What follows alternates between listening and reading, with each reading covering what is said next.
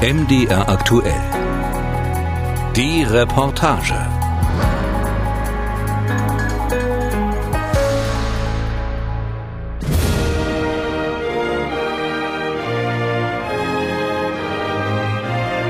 Es ging im Grunde so, die lieben Brüder und Schwestern im Osten, die stehen drei Stunden vor der Pleite, wir müssen die jetzt auffangen.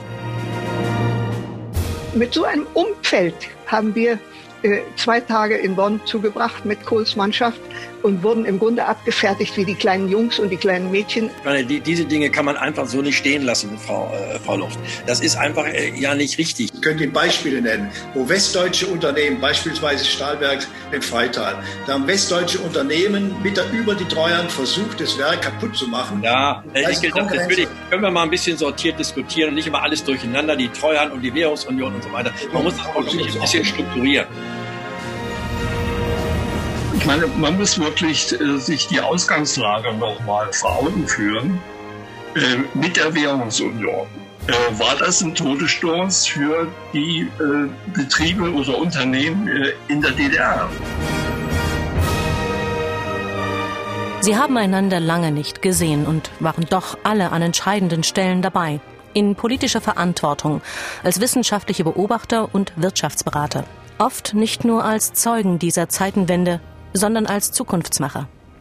Da ist Christa Luft. Sie war gerade ein Jahr lang Rektorin der Hochschule für Ökonomie in Berlin-Karlshorst, als Hans Modrow sie am 18. November 1989 zu seiner Stellvertreterin im Ministerrat und zur Wirtschaftsministerin machte. Ich hatte mich nicht gemeldet, unbedingt in diese Regierung zu kommen.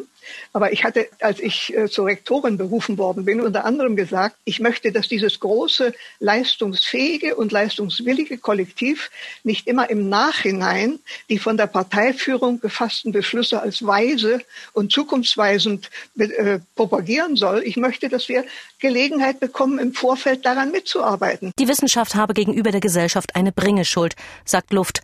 Der habe sie in der DDR aber nicht nachkommen können. Studien wurden von der SED-Führung zurückgewiesen mit dem Hinweis, das geht euch nichts an, ihr habt zu wenig Informationen, lasst die Finger davon. Wir arbeiteten auch an einem Projekt, was kann man machen, um den Markt der DDR konvertierbar zu, zu gestalten. Wir wussten, das wird kein Spaziergang. Doch die Modelle, an denen die Wirtschaftswissenschaftlerin mitarbeitete, wurden in diesen Monaten schnell Makulatur. Und nicht nur ihre. Ende November 1989 erklärte Bundeskanzler Helmut Kohl dem Bundestag, wie die Teilung Deutschlands überwunden werden sollte. Ein Zehn-Stufen-Plan, der bald von den Schritten zehntausender Menschen aus der DDR zermalmt wurde. Von Bonn aus beobachtete damals Johannes Ludewig die Entwicklung. Der CDU-Mann beriet Helmut Kohl in Wirtschaftsfragen und war dabei, als der Bundeskanzler am 19. Dezember 1989 Dresden besuchte. Als wir aus dem Flugzeug stiegen, standen oben auf den Flughafengebäuden überall Menschen. Wir waren vollkommen überwältigt und sind dann reingefahren und dann abends diese, diese Veranstaltung, die ja gar nicht geplant war ursprünglich, sondern mehr spontan vor der Ruine der Frauenkirche. Vorher dachte man ja noch in sehr langen Zeiträumen.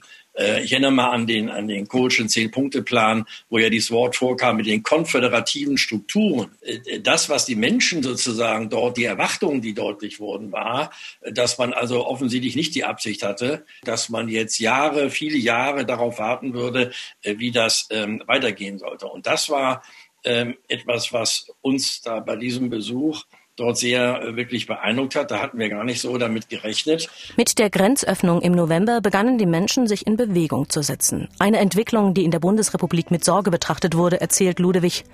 Denn diese gut qualifizierten Menschen wurden eigentlich in der DDR für den Neuanfang gebraucht.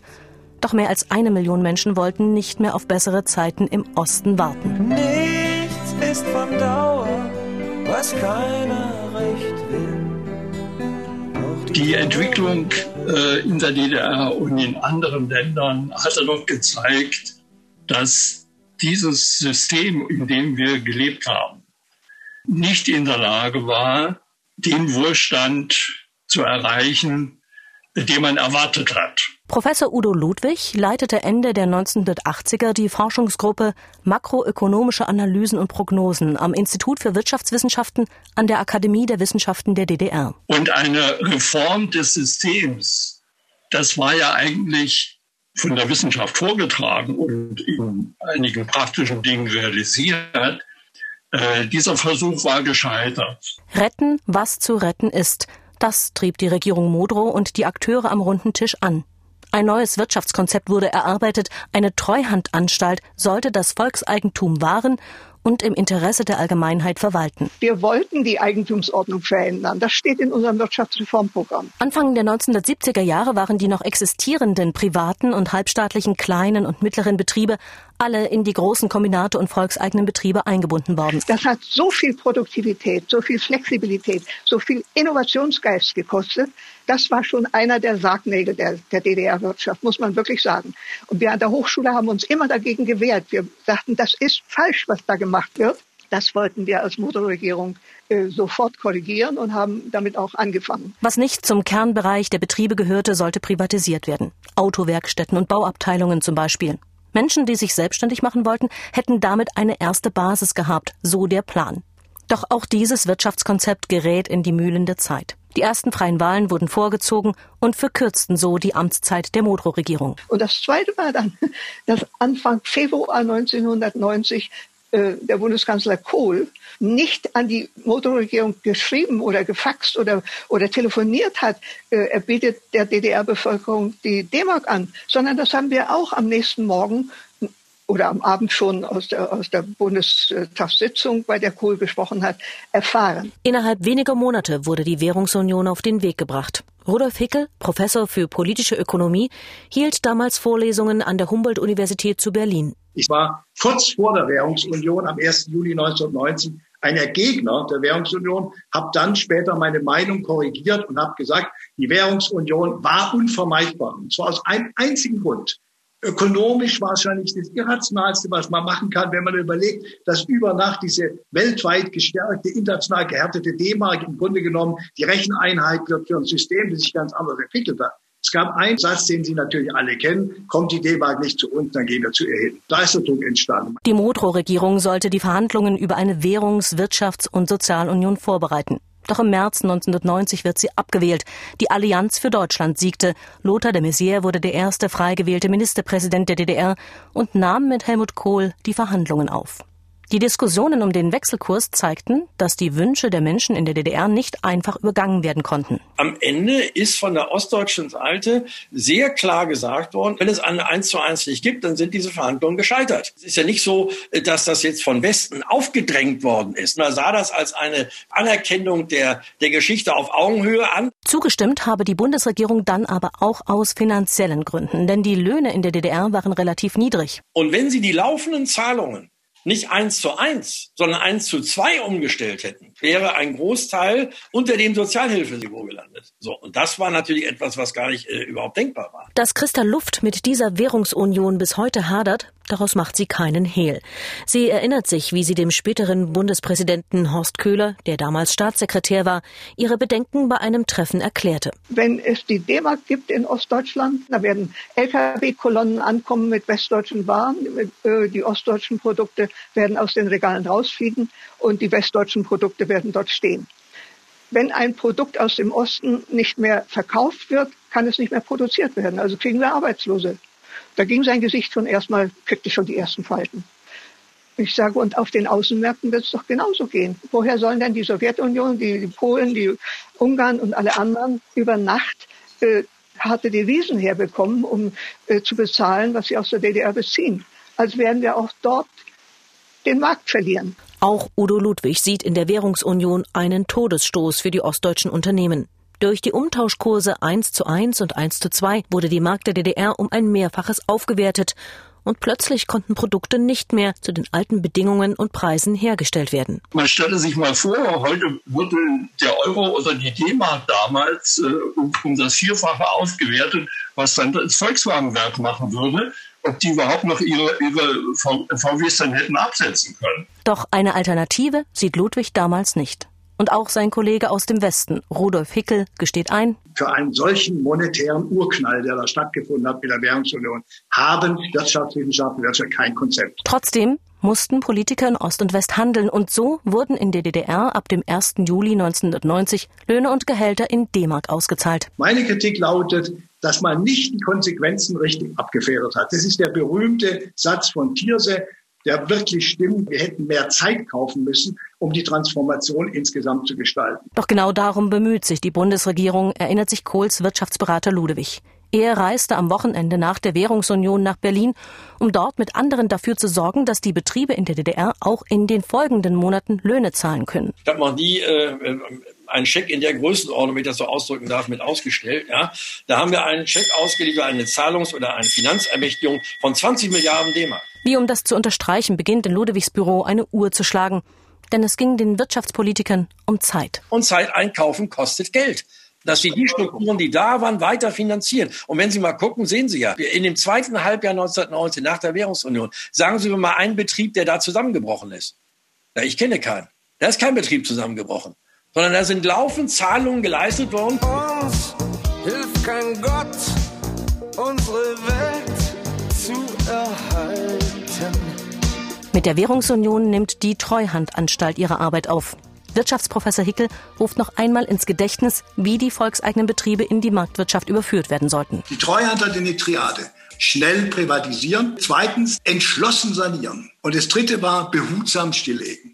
Und dieses entschlossen sanieren, Unternehmen Zeit zu schaffen ähm, und damit auch Arbeitsplätze an den Transformationsprozess zu machen in Unternehmen, das ist nicht passiert. Und das Ganze haben doch die teilweise die zweite Klasse westdeutschen Managements hat es auch noch gemacht und es musste schief genau. Hätte man besser machen können. Während Kanzlerberater Ludewig Mitt dafür sorgte, dass massive Subventionen ausgeschüttet wurden, saß Rudolf Fickel bald als Schlichter in Tarifauseinandersetzungen und Verhandlungen. Ich könnte viele Beispiele nennen. Massiv westdeutsche Industrieinteressen, Konkurrenzinteressen bestimmt haben, was mit den Standorten in Deutschland passiert. Hätte man da mehr einen Filter dazwischen geschoben, dann wäre es insgesamt anders gelaufen. Der Osten ist eine Reise wert, den sollten Sie besuchen. Hier gibt's noch ein Stück von neuen deutschen Kuchen. Die Rosinen sind schon weg das macht ihn etwas trocken. Doch in mancher treuen Hand klingt noch ein Es hätte andere Möglichkeiten der Entstaatlichung des Volkseigentums gegeben als eine totale Privatisierung. Eine Idee war ja von äh, Demokratie jetzt. Wir geben sozusagen Volksaktien aus. Ich stand, äh, um es ehrlich zu sagen, äh, emotional der Sache sehr nah. Aber zwei, drei Wochen vor einer anstehenden Wahl das wäre ein Spiel mit dem Feuer gewesen.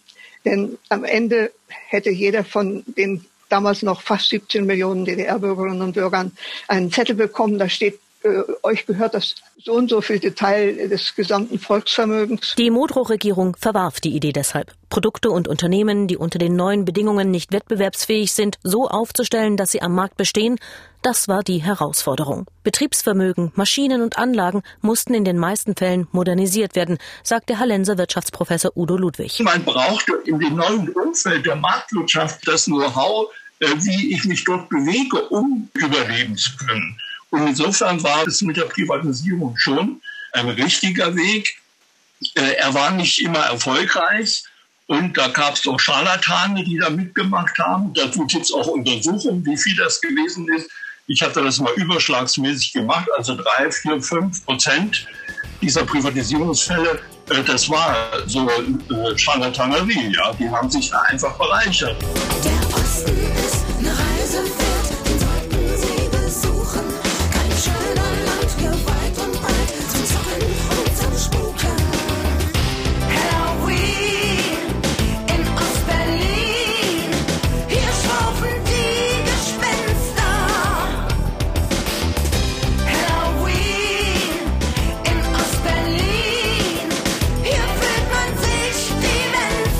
Staat kann alles machen. Aber er kann nicht eine ganze Volkswirtschaft beliebig lange sozusagen mit Subventionen am Leben erhalten. Das geht natürlich nicht. Daran ist ja die DDR kaputt gegangen. Diese Mixtur ja, zwischen Investoren finden und nicht lebensfähige Strukturen ein Stück weiter zu finanzieren, damit wir Zeit einkaufen und nicht alle Leute und nicht zu viel in die Arbeitslosigkeit gehen müssen. Ja, das war sozusagen die Strategie. Dass diese Strategie nur zum Teil aufging, bekamen Millionen zu spüren. 1991 sind in Ostdeutschland, das zu DDR-Zeiten Arbeitslosigkeit praktisch nicht kannte, schon knapp zwei Millionen Menschen nicht erwerbstätig. Und schnell erkannte man auch bei der Treuhand, das Interesse von Investoren aus dem Ausland und aus Westdeutschland an den ostdeutschen Betrieben hielt sich in Grenzen. Die Märkte in Westeuropa waren gesättigt, die Wirtschaft in einer rezessiven Phase. Aus Sicht von Volkswirt Rudolf Hickel sind außerdem schwerste Managementfehler gemacht worden. Und wirklich die dümmste Beratung, die stattgefunden hat, übergebt es doch bitte dem Markt. Dabei hat sich am meisten blamiert damals der Rat der Fünf Weißen, der 1991 im Sondergutachten geschrieben hat, Ostdeutschland Doppelpunkt marktwirtschaftlichen Kurs halten. Wie kann man Kurs halten, wenn es Marktwirtschaft noch gar nicht gibt? Wirtschaftswissenschaftler in Ost und West sind überfordert, von der Zeit regelrecht erschlagen, wie Hickel sagt. Und auch die Politik operiert am offenen Herzen. Am Anfang haben wir natürlich gedacht, die marktwirtschaftlichen Prozesse werden schon dazu führen, dass sich hier neue Strukturen aufbauen. Dann haben wir aber Folgendes dazugelernt. Und da müssen wir mal die Rede von Kohl sich nehmen, die er bei der Bune AG gehalten hat. Im Mai 1991, wo der Kohl gesagt hat, hier wird auch in Zukunft Chemie gemacht. Und das war ja der Startpunkt für die Politik zum Erhalt industrieller Kerne, weil man gelernt hatte, dass unter diesen besonderen Bedingungen der Wiedervereinigung die Strukturen schneller zusammenbrechen, als sich neue aufbauen kann.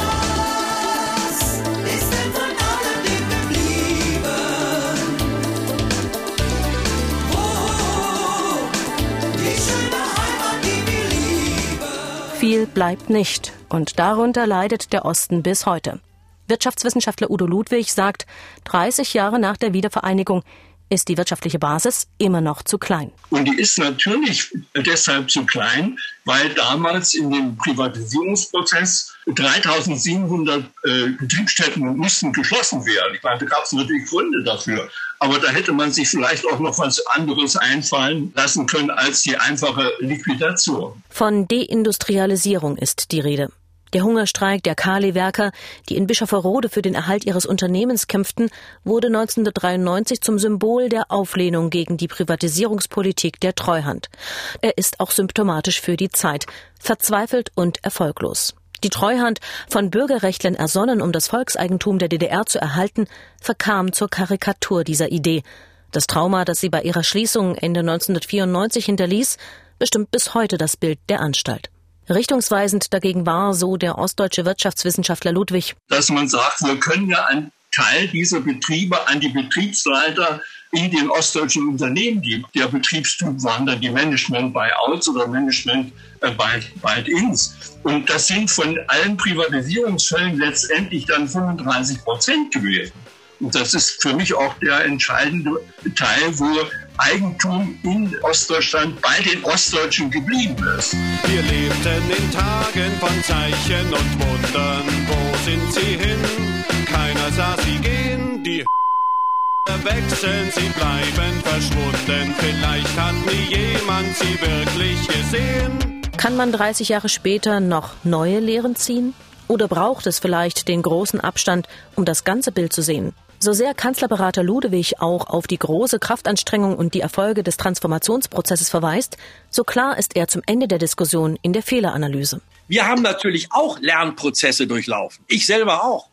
Und das habe ich zum Beispiel dabei gelernt, dass man in so kritischen Situationen, wie wir das in Ostdeutschland ja erlebt haben, wo die Menschen ja wirklich in einer Weise gefordert worden sind, wie wir das in der alten Bundesrepublik nach 1945 zu keinem Zeitpunkt erlebt haben, dass man alles Mögliche machen darf. Aber sie dürfen die Leute nicht für dumm verkaufen. Wir müssen ganz klar sozusagen den Leuten sagen, was ist und dürfen nicht versuchen, Dinge vorzutäuschen, die gar nicht da waren. Und das war der Fehler Ende 94. Damals sollte der Eindruck entstehen, die Arbeit der Treuhand ist getan. Dabei hätten alle gewusst, die damit zu tun hatten, wir sind noch mittendrin in der Geschichte. Und obwohl die Treuhand einen enormen Schuldenberg angehäuft hat und Milliarden in den Osten gepumpt worden sind, sei es nicht genug gewesen, sagt Johannes Ludewig heute. Es hätten mehr Betriebe in die Hände der Bundesländer übergeben werden müssen, so wie das in Thüringen mit Zeiss Jena geschehen ist. Dort wurde Jen Optik zunächst als landeseigenes Unternehmen Nachfolger des volkseigenen Kombinats und im Laufe der 1990er zur Aktiengesellschaft aufgebaut. Diese Erfahrung von Zeiss Jena, das hätte man im Grunde äh, noch mal machen können in jedem Bundesland. Das hat uns zwar vier Milliarden gekostet. Wir haben auch fünf andere Bundesländer, hätten wir sagen, gut, 20 Milliarden hätten wir noch mal ausgegeben. Wenn Sie sehen, bei den 1500 Milliarden, die wir ausgegeben haben, ja, da wäre es jetzt auf die 20 Milliarden angekommen. Es hätte aber für die Psychologie und für das Selbstbewusstsein der Menschen in den neuen Ländern ungeheuer viel beigetragen. Das habe ich selber gelernt. Das haben wir nicht, glaube ich, von Anfang an richtig eingeschätzt, welche Rolle das spielt. Das Selbstwertgefühl der Menschen ist das wichtigste Gut, was sie haben. Diese Erkenntnis, die haben wir vielleicht etwas spät gewonnen. Äh, bei Zeiss kann man beobachten, welche positiven Folgen das hat. Äh, aber das hätte man auch noch an anderer Stelle machen können. Ist es dafür nun zu spät? Christa Luft, die einstige Wirtschaftsministerin, glaubt das nicht. Wir brauchen im Osten Ansiedlung von Großunternehmen. Darüber wird schon lange geredet. Aber die Bundesregierung hat weit über 100 Beteiligungen an großen Unternehmen.